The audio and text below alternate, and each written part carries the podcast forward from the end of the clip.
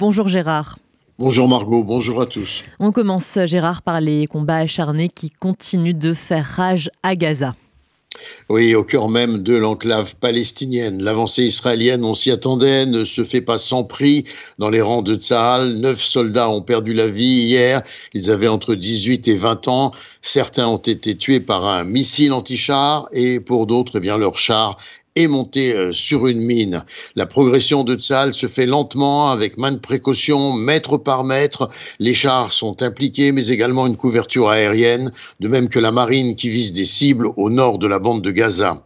Le Hamas est engagé dans la guerre psychologique et il annonce de possibles libérations d'otages binationaux, en sachant que c'est une carte majeure face à Israël.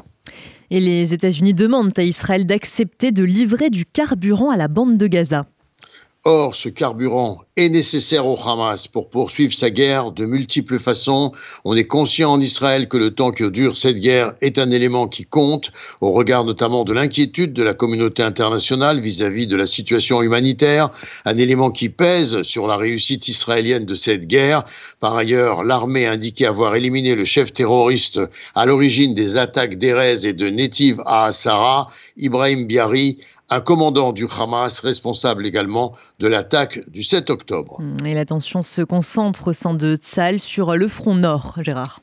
Un front nord qui semble vouloir échapper au cadre dans lequel il s'était contenu jusqu'à présent. Les réservistes israéliens rappelés en renfort conscience de la nécessité de faire barrage à des tentatives d'incursion sur le territoire israélien qui se voient préparées par une intensification des tirs, notamment un missile parti du Liban avec une riposte israélienne. Et on est en droit de s'interroger sur les intentions du Hezbollah et sur sa volonté possible d'entrer dans la guerre de façon beaucoup plus conséquente. On devrait d'ailleurs avoir des éléments de réponse cette semaine après le discours annoncé du chef du Hezbollah, Hassan Nasrallah, vendredi. Côté israélien, on est plutôt sceptique jusqu'à présent, mais on se veut prudent en raison des erreurs de lecture faites avant l'attaque du Hamas à Gaza. Par ailleurs, un missile balistique est parti du Yémen vers Elat. Il a été heureusement neutralisé par un système antimissile israélien. Et par ailleurs, l'Égypte va finalement ouvrir le point de passage de Rafah pour permettre à des euh, Palestiniens blessés d'être soignés dans les hôpitaux égyptiens, Gérard.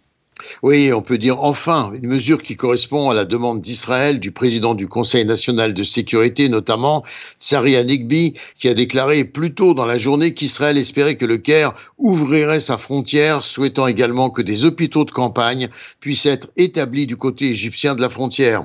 Par ailleurs, Israël a accepté d'autoriser 100 camions d'aide humanitaire à entrer dans la bande de Gaza chaque jour, à la suite d'un engagement diplomatique intensif de l'administration Biden. Et enfin, Gérard, le secrétaire d'État américain Anthony Blinken veut donner euh, du sens et un certain espoir pour l'après-Hamas.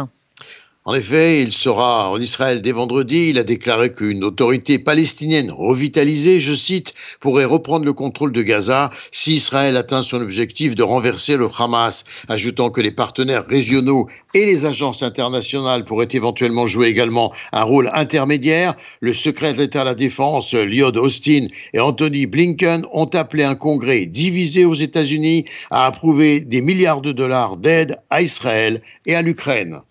Gérard Benamou en direct de Tel Aviv pour RCG.